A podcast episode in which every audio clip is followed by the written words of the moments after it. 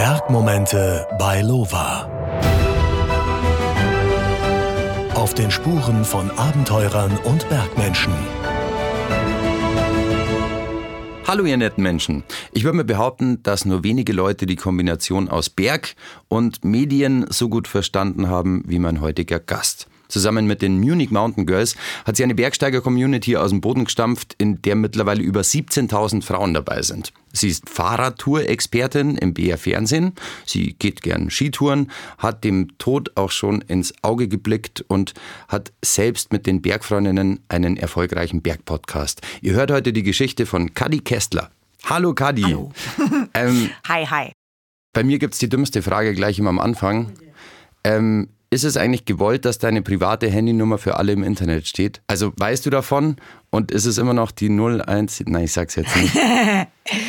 Ich überlege gerade, nee, ich weiß es glaube ich nicht. Du weißt es nicht? Nee, wo steht sie denn? Also du bekommst nicht ständig Anrufe Nee, Gott sei Dank nicht. Ah, okay. Jetzt wissen es dann halt, du bist schuld. ja, du kannst es jetzt dann okay. rausnehmen. Ja, ähm, sag mir, wo sie steht, dann lösche ich sie. Auf deiner privaten Facebook-Seite tatsächlich. Echt? Tatsächlich? Wow. Ja, aber kann das sein, dass bei dir die Grenze zwischen beruflichem und privaten eh sehr klein ist oder Richtig. sehr vieles verschwimmt? Die gibt es eigentlich nicht. Um ja, es beim Namen zu nennen, es gibt keine Grenze. Gab es da den Moment, wo du das beschlossen hast? Mm -mm, gar nicht. Das entwickelt sich ja so ein bisschen so. Ne? Es hat sich ja auch, also dieser berufliche Fokus auf Themen, die ich privat cool finde und gerne mache, hat sich ja so entwickelt. Das habe ich nie angestrebt oder so, sondern ich wollte halt Journalistin sein und gar nicht unbedingt in dem Bereich. Und dann macht man aber mal was und dann macht man noch mal was und dann ist man ja auch ganz schnell irgendwie so der Mensch, der sich mit bestimmten Themen auskennt. Und dann ergibt sich das so. Und genauso hat sich diese Verknüpfung zwischen privat und beruflich irgendwie in diesem Prozess ergeben. Und es halt manchmal ist es super und manchmal ist es auch ganz schön scheiße. Aber gab es da diesen Moment, ähm, als du gesagt hast, okay, ähm, jetzt habe ich eine Grenze überschritten, das war mir gar nicht so bewusst, aber jetzt stecke ich schon zu tief drin, wenn ich das weitermachen möchte? Das nicht so sehr und wie gesagt, ich sehe, oder was heißt wie gesagt, ich sehe eher die Vorteile dieser Nähe ne, von privat und beruflich. Es gab Momente, in denen ich irgendwie das nicht so mir genau überlegt habe, welche Konsequenzen das jetzt hat. Halt, du hast ja meinen Unfall schon angesprochen und damit, da war ich mir am Anfang tatsächlich nicht so sicher, wie offen ich damit umgehe ähm, und wie sehr ich das teile. Und dann habe ich es aber doch getan und da habe ich mir zu wenig Gedanken drüber gemacht, was das bedeutet und was es vor allem auch mit meinem Umfeld und den Menschen, die mir nahestehen und die halt auch in diesem Unfallprozess ganz nah ähm, dabei waren und sich um alles gekümmert haben, was es für die bedeutet und dass ich die da natürlich viel mehr hätte einbinden müssen zum Beispiel, weil du stellst dich ja nicht nur selber dann in die Öffentlichkeit, sondern zerrst diese Menschen ja auch alle mit dahin und natürlich sagen die ja, ich bin fein damit, aber haben auch ein anderes Verständnis natürlich von, was ist noch okay und was nicht mehr. Meinst du jetzt die Leute aus deiner Bergsteiger-Community, also von den Munich Mountain Girls, die dann plötzlich auch Dinge beantworten müssen, die mit dir zu tun haben? Oder ähm, wen meinst du jetzt auch aus dem privaten Umfeld? Also da war es jetzt zum Beispiel meine ähm, sehr gute Freundin, die ähm, eben sich im Krankenhaus auch um total viel gekümmert hat, gemeinsam mit meiner Familie und die mir ähm, ein, ein Tagebuch geschrieben hat, ein Kummer-Tagebuch. Und die hat mir das auch quasi eingesprochen oder vorgelesen für eine Podcast-Folge. Und äh, im Nachhinein, mh, mm, also ich habe ihr das nicht irgendwie geschickt vorher zur Abnahme, wie ich das gerne erzählen möchte und all das. Und habe sie da, glaube ich, einfach zu wenig eingebunden. Und im Nachhinein hatten wir da so ein bisschen ein Thema damit. Und ehrlicherweise, meine Familie ähm, kommentiert das irgendwie oder nimmt, bezieht keine Stellung dazu. Die sagen mir nicht, wir finden das jetzt doof, dass du das machst oder so. Die kennen mich auch gut und würden mich da nie kritisieren. Aber so wirklich happy, glaube ich, mit meiner Art und Weise damit umzugehen, waren sie auch auch nicht. Und das waren so Punkte, wo ich gemerkt habe, okay, da treffe ich die Entscheidung, jetzt irgendwas sehr Persönliches zu teilen, eben nicht nur für mich alleine, sondern auch für die anderen. Und wenn ich das mache, dann muss ich das, glaube ich, anders anmoderieren. Ging mir auch schon mal so, ich habe meine Mutter ungewollt im Radio gespielt ja. und ähm, sie meinte dann beim nächsten Aufeinandertreffen im echten Leben, wenn du das noch einmal machst, dann sind wir geschiene Leid. okay, so gleich. Und sowas von der Mama ist natürlich ja. sehr spannend, aber Ja. ich habe dann gemerkt, okay, sollte ich vielleicht nicht wieder tun. Jetzt, ähm, damit wir alle mal auf dem gleichen Stand sind, fangen wir mal bei Null an. Ja. Mountainbike-Unfall. Du klangst vor vier Jahren, sage ich mal, nicht so wie jetzt. Ja. Ähm, wie kam es dazu, was ist passiert? Ich habe mir den Kehlkopf gebrochen. Ähm, also ich bin gestürzt, so ein klassischer Mountainbike-Sturz, dass man über den Lenker geht, kennt glaube ich jeder, der äh, irgendwie viel Fahrrad fährt. Und konnte mich irgendwie überhaupt nicht abfangen und es ist so ein bisschen Worst Case entstanden, dass ich halt voll auf den Hals geknallt bin. Und ähm, ja, also das passiert nicht so häufig, weil da fällt man natürlich nicht so drauf. Und ähm, ja, habe mich dann so ein bisschen, habe schon ziemlich schnell gemerkt, dass ich irgendwas hab am Hals, dass mir Sprechen schwer fällt, dass mir Atmen schwer fällt. Es ging aber eigentlich noch ganz gut. Am Anfang habe ich dann gleich erstmal gedacht, so, hm, vielleicht, weil ich auch so geblutet habe, ist da irgendwas offen und so und habe dann erstmal ein Selfie gemacht, um nachzusehen, wie der halt so ausschaut. Und als ich da gesehen habe, oh gut, da ist nur irgendwie so ein roter Fleck, wird schon nicht so schlimm sein. Und mir war aber schon irgendwie auch klar, dass, dass ich das nicht, dass ich ja nicht mehr alleine runterkomme und ähm, deswegen habe ich die Rettung angerufen. Und es war auch ganz gut so, weil sich dann eben rausgestellt hat, dass ich mir den Kehlkopf gebrochen hatte. Und wenn man sich den Kehlkopf bricht, dann funktioniert ja quasi diese Schranke im Hals, wo die Luft, also die die Luft in die richtigen Kanäle und äh, dann am Ende in die Lungen bringt, nicht mehr. Und deswegen, ja, ähm, erstickt man halt über kurz oder lang. Also das kennt man ja vielleicht aus diesen Kung-Fu-Filmen mit diesem Handkantenschlag mhm. gegen den Hals ähm, als finaler Todesstoß. Das ist im Endeffekt das, was da passiert. Und ja, deswegen bin ich dann auch, äh, war irgendwie noch bis bei Bewusstsein, bis der Heli da war und bis ich ähm, im Krankenhaus gelandet bin. Und dann kann ich mich an nichts mehr erinnern. Und dann bin ich da eben wohl auch kollabiert und wurde intubiert und lag dann, wie es halt so ist, also im künstlichen Koma. Das ist ja eigentlich ein ganz normaler Prozess, wenn man intubiert wird, weil man das nicht aushält, wenn die Schläuche durch die Nase gehen. Kannst du dich da erinnern? Also, du standst wahrscheinlich unter Schock. Ähm, hast dein Handy rausgezogen, Foto Ja. gemacht, gibt's auf Instagram, habe ich vorhin gesehen. Ja. Es schaut noch eigentlich alles recht normal aus, Ja. also wie ein kleiner Sturz eigentlich.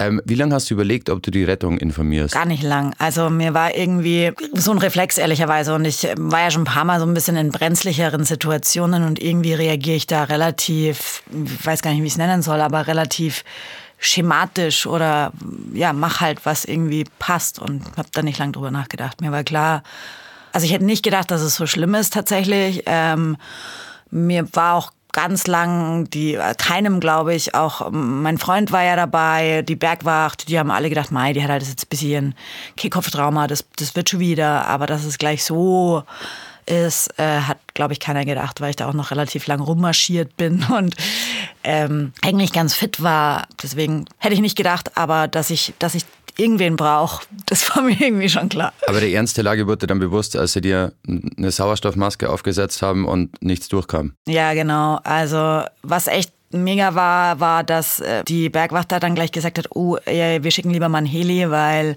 Atemwege betroffen sind, weil wenn sie mich gefragt hätten, ich gesagt, ja, ich setze mich auch in den Jeep, aber das hätte halt tausendmal länger gedauert.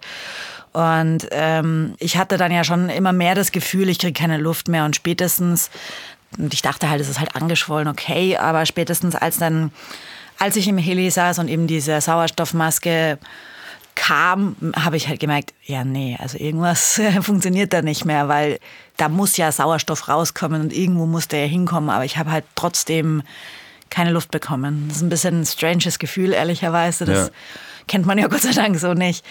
Da war mir dann schon klar, okay, hm, also das ist uncool, da, da ist irgendwie ein bisschen mehr kaputt. Merkt man wahrscheinlich auch an der Reaktion von den Ärzten, die dann dabei sind, die dann sagen, oh, ähm, Ehrlicherweise ging das alles super zackig. Die war total, also es war ein Bergretter und eine Ärztin, eine Notfallärztin, die äh, schon als der Heli gelandet ist, sind die ausgestiegen, haben mir kurz in den Hals geleuchtet, haben gesagt, jetzt kommst mit, ähm, sind mit mir eingestiegen, haben mein Mountainbike-Hipbag irgendwie durchsucht, meine Versichertenkarte rausgezehrt und ich habe denen schon immer, also im, gerade im Heli habe ich oft gesagt, ich kriege keine Luft, weil dann ähm, denkt man sich so, jetzt mach was, aber die haben da nicht viel gemacht, die haben gesagt, ja, ja, wir sind gleich da. Ich glaube, also es kommt wohl sehr selten vor, dass sie dich unterwegs intubieren, außer es muss irgendwie sein, weil das natürlich super schwierig ist wohl auch. Und die haben halt geschaut, dass es schnell geht. Und das letzte, das ist das letzte, was du weißt, dann ähm, schwarz vor Augen und was ist das nächste dann wieder? Mhm. Ja, also ich weiß noch, dass ich ausgestiegen bin aus dem Heli und so auf die Krankenhaustür zugegangen mhm. bin und ich habe ein ganz konkretes Bild in meinem Kopf. Tatsächlich habe ich mal so ein bisschen Google äh, Maps angeguckt und äh, die, mir die Bilder dazu einblenden lassen, habe festgestellt, dass das Bild in meinem Kopf vielleicht gar nicht so der Realität entspricht. Aber da hat es mir dann irgendwie den Stecker gezogen. Faktisch war ich wohl noch ein bisschen länger bei Bewusstsein. Das erkläre ich mir so, dass also ich bin wohl erst im Schockraum irgendwie kollabiert und die haben meine alle Klamotten zerschnitten und die Knieschoner aber nicht. Und Knieschoner lassen sich ziemlich schwierig ausziehen, glaube ich, wenn jemand nicht bei Bewusstsein ist vor allem. Also das, glaube ich, habe ich einfach noch selber gemacht. Aha. Und der Rest äh, war komplett 25 Mal zerschnitten. Und das Erste, woran ich mich wieder erinnere, ist, wie ich aufwach äh, in München. Wie war das? Was geht einem da durch den Kopf? Nicht viel, ehrlicherweise. Also wusstest du sofort, was los war, beziehungsweise warum du da liegst, oder? Ja, also das wusste ich schon, glaube ich, von Anfang. Also es ist alles sehr verschwommen, ne? Und ich habe zwischendrin auch, ja, nennen wir es Halluzinationen von den Medikamenten, wo ich jetzt nicht so genau weiß, wann war das. Vielleicht war das auch erst nach dem Aufwachen, vielleicht war es während ich von München, äh, von Butzen nach München im Intensivtransport, ja. man weiß das ja hinterher, kann man das zeitlich einfach nicht so gut zuordnen. Aber wie ich da aufgewacht bin, mir war, ich wusste, ich bin gestürzt mit dem Mountainbike. Sie haben mir dann auch gesagt, ich bin in München, meine ganze Familie war ja da, meine Eltern waren da. Und dann ist man da ehrlicherweise einfach nur sehr krass damit beschäftigt, überhaupt wach zu bleiben ja. am Anfang. Also es war alles ultra anstrengend, ne? irgendwie sitzen. Ähm, ich war, meine Koordination war noch total durcheinander. Also ich konnte mir nicht die Brille aufsetzen. Ich war total tapsig und das war Gott sei Dank vielleicht auch so ein bisschen, nimmt man diese Metaebene oder konnte ich diese Metaebene nicht, nicht, so einnehmen. Ne? Ich wusste, da kam so eine Riesenschraube aus meinem Hals. Mir war klar, die haben da irgendwas gemacht. Und es ist schon alles ein bisschen beängstigend auf eine Art, aber du liegst nur da oder sitzt nur da und akzeptierst es so ein bisschen, weil du kannst es eh nicht ändern. Und ja, ja, ja. bist beschäftigt zu atmen selber wieder. Ähm, wir haben uns letztens unterhalten. Ich glaube, man kann es das erzählen, dass wir im echten Leben auch ähm, ja. Kolleginnen sind. Ja. Und du hast gesagt, ja, ja, ich sitze schon wieder auf dem Bike. Also ich fahre schon wieder Mountainbike ja. und nach all dem, was du jetzt gerade erzählt hast, ist das ja doch ziemlich krass. Also ähm, wie hast du das gemacht? Wie kamst du an den Punkt, wo du gesagt hast, ja Mai ist halt passiert und jetzt weiter? Ja, so ist es. Ganz so ist es ja natürlich nicht. Ne? Also da in dem Krankenhaus habe ich mir schon gedacht, keine Ahnung, ob ich wieder Mountainbike fahre, jemals in meinem Leben, Pff, weiß ich nicht. War auch überhaupt kein Thema, hat mich auch null belastet oder so. Ne? Was ich interessant finde, weil ich mich schon arg darüber, also jetzt nicht nur übers Mountainbiken, aber halt über diesen ganzen, nennen wir es mal Outdoor-Berg-Lifestyle, definiere. Einfach ist ein krasser Teil äh, meiner Person. Und am Anfang war das überhaupt kein Thema. Ich habe da nicht drüber nachgedacht. Es hat mich auch nicht gestresst. Ähm, ich musste dann ja auch erstmal wieder aufstehen, zehn Meter im Krankenhausflur hoch und runter laufen. Dann war ich rechts der Isar 25 Mal um den Friedensengel laufen. Ich war total kaputt nach zehn Kilometern gehen. Gedacht, so muss mich jetzt sofort auf eine Parkbank legen. Solche Dinge. Deswegen, das war ganz lang nicht da und dann habe ich mich natürlich mal auf ein Fahrrad gesetzt, weil ich wissen wollte, passiert da irgendwas? Ne? Habe ich da irgendwie jetzt Angst, Fahrrad zu fahren? War überhaupt kein Problem. Da dachte ich mir so, ah, schön, kann ich weiterhin mit dem Fahrrad durch die Voll Stadt gut. fahren. Genau, und irgendwann war halt so ein bisschen der Zeitpunkt einfach da, wo ich mir gedacht habe, ja, okay, schauen wir mal Mountainbiken. Und ich komme ja eigentlich aus Bamberg und habe da auch da früher angefangen mit Mountainbiken und da ist ja alles nicht so wild. Und dann war ich da halt so eine kleine Mountainbike-Tour fahren und es war auch okay. Und dann entwickelt sich das irgendwie so. Und ich habe Gott sei Dank irgendwie kein Trauma und so. Das war auch irgendwie, ich bin so ein To-Do-Listen-Mensch. Ich habe auch gleich nach, wie ich dann entlassen war, erstmal irgendwie drei Vorgespräche mit TherapeutInnen geführt, um, um zu schauen, was kann man machen. Nicht, dass ich irgendwie so Angstzustände oder so entwickle. Davor hatte ich schon ein bisschen, bisschen Sorge. Aber ja, da war nichts da und deswegen konnte ich dann halt irgendwie wieder anfangen und dann war schon klar, ich würde schon gern wieder Fahrrad fahren. Also es ist so witzig, weil auch in dem ersten Moment, wo ich wusste, ich kann nicht sprechen und ich habe das nicht gerafft, dass das äh, vergänglich ist, ne, dass ich wahrscheinlich wieder sprechen kann, ähm, da habe ich mir gedacht, ja gut, dann schreibe ich jetzt halt wieder. Also ich glaube, viele Menschen oder ich zumindest funktionieren so, ja gut, dann passen wir uns jetzt einfach dieser Situation, dieser neuen Situation an. Das Beste daraus machen. Genau. Ja. Das finde ich total beruhigend, auch so, ja, das, das, ja. was ich da mitnehme, dass der, glaube ich, der Mensch ein Stück weit schon irgendwie drauf angelegt ist, dann, dann mit dieser Situation klarzukommen. Und ganz viele Menschen, die, glaube ich, ähnlich krasse Situationen hatten, die, die reagieren da ähnlich. Also dieser Klassiker, ich sitze dann im Rollstuhl und bin querschnittsgelähmt, wo, glaube ich, Menschen wie du und ich, oder wo ich früher auch gesagt habe, ja, ich kann mir nicht vorstellen, was ich dann tue in meinem Leben und ja. dass das lebenswert ist. Und dann kommst du in so eine Situation und stellst fest, ja, dann machen wir es halt jetzt anders. So. Und so war es ein bisschen mit dem Mountainbiken auch. Am Anfang habe ich gedacht, ja, ist nicht so wichtig. Und natürlich kommt es dann zurück und wird wichtiger. Und es war aber hart, ne? Also ich habe dann halt gedacht, so ja, cool, funktioniert. Ja, jetzt kann ich mich ein bisschen steigern. So wollte irgendwie einen meiner Lieblingstrails im Chiemgau fahren, der schon recht anspruchsvoll ist. Es hat halt gar nicht funktioniert. Und dann zu sehen, ah, es ist viel zu weit. Und auf der anderen Seite zu wissen, boah, du bist, fährst diesen Trail nachts im Schlaf rückwärts eigentlich so. Und es ist irgendwie genau das, was du magst. Und es geht aber gar nicht. Das war irgendwie hart Gar nicht so, weil ich da so eine Angst hatte, sondern weil ich eben dieses Bild der Mountainbikerin, die ich irgendwie bin, in Gefahr sah, was total bescheuert ist, ja. wenn es das einzige Problem ist. Und dann musste ich halt wieder ein bisschen langsamer machen. Dann war Gott sei Dank eh erstmal Winter und ich konnte Skifahren. und ja, hatte dann echt so ein paar Momente, wo ich wusste oder wo ich mich und das Mountainbiken neu sortieren musste. Worum geht es mir da eigentlich? Wie gut will ich da sein? Muss es das Level von vorher sein? Muss es die Geschwindigkeit sein? Muss es der, der technische Anspruch sein? Muss ich die sein, die den krassesten Scheiß fährt oder ist es nicht scheißegal? Das sind dann halt so Fragen, mit denen man sich auseinandersetzt. Aber würdest du schon sagen, dass Mountainbiken so ein Bergsport ist, der schon zu den gefährlicheren gehört? Also ich habe einen Kumpel, der ist Pilot im Rettungshubschrauber ja. und der sagt, also Bikepark, ja, da sind wir schon oft. Ja, klar, ja. also ja. Ja. Alles klar, dann versuche ich jetzt einen ähm, smoothen Übergang zu machen, was jetzt sicher nicht äh, hinhauen wird und das Ganze vielleicht ein bisschen aufzulockern, aber es war sau interessant. Ähm, magst du mal für alle erklären, die jetzt nicht wissen, was die Munich Mountain Girls sind? Was macht ihr denn eigentlich? Alles Mögliche.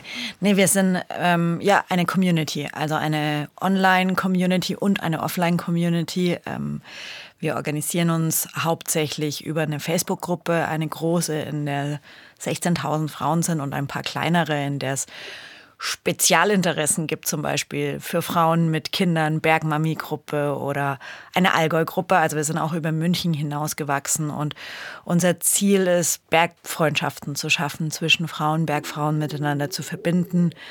Ähm, ja, also Gleichgesinnte zusammenzubringen, egal ob es jetzt um eine bestimmte Disziplin geht oder um ein bestimmtes Level am Berg. Und da Frauen dazu zu bringen, gemeinsam neue Bergabenteuer zu erleben.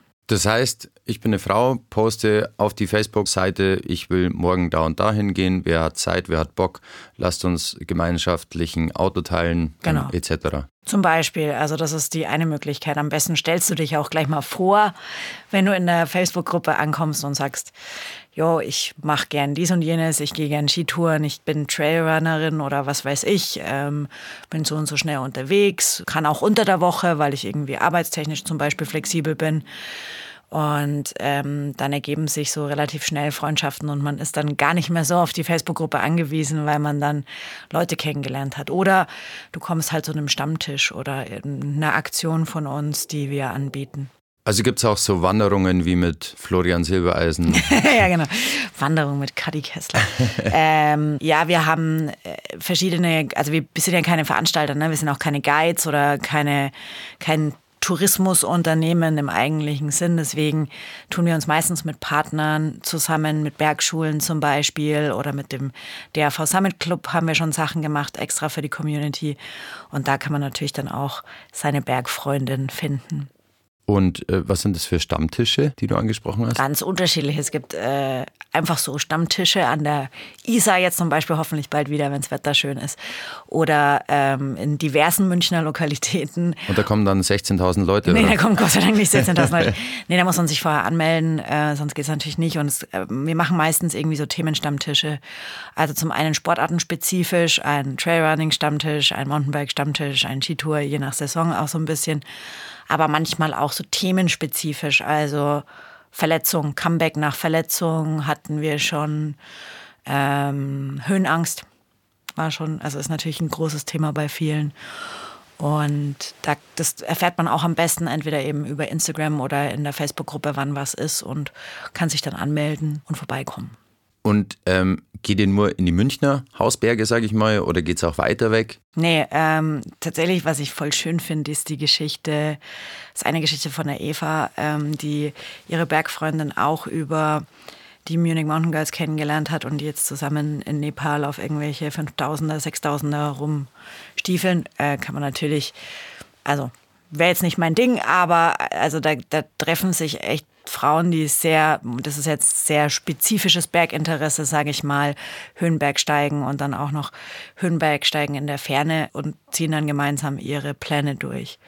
Ist es das, was dich dann auch motiviert, wenn du mal wieder einen Hänger hast und dir denkst, warum mache ich denn das Ganze? ähm, wenn du dir einfach Gedanken darüber machst oder siehst. Okay, die Geschichten von den Frauen. Ja, es gibt halt Leute, die sich einfach kennenlernen wegen ja. dir oder wegen euch. Ja, das ist total schön natürlich. Vor allem, wenn man dann sieht, was daraus entsteht und erwächst. Und es bleibt ja nicht, es bleibt ja oft nicht dann bei, ja, und dann gehen wir jetzt halt jeden dritten Sonntag zusammen wandern oder Bergsteigen oder klettern, sondern da entstehen ja Verbindungen fürs Leben, die dann sich irgendwie, wo sich äh, berufliche Connections ergeben, wo dann jemand eine Wohnung findet, über wen. Also das ist natürlich dann irgendwie auch ein riesengroßes Netzwerk, was man mittlerweile hat. Und was ich total schön finde, ist, dass ich halt, also ich hatte früher, ich habe halt immer auch, wie glaube ich viele, mit meinem Partner, der mit dem jeweils aktuellen Partner irgendwie Bergsport gemacht und jetzt habe ich halt tausend Freundinnen, mit denen ich das machen kann. Und ich kenne mehr Frauen, die richtig gut Skifahren, richtig gut klettern und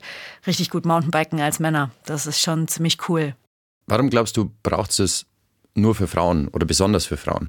Ich glaube nicht, dass es das nur für Frauen braucht. Ähm, ich tue mir immer so schwer mit so Pauschalaussagen, weil es ähm, solche und solche gibt. Ne? Aber was wir schon voll oft erleben eben bei den MMG ist, dass Frauen sich halt leichter tun, irgendwie in einem gleichgeschlechtlichen Umfeld voll oft.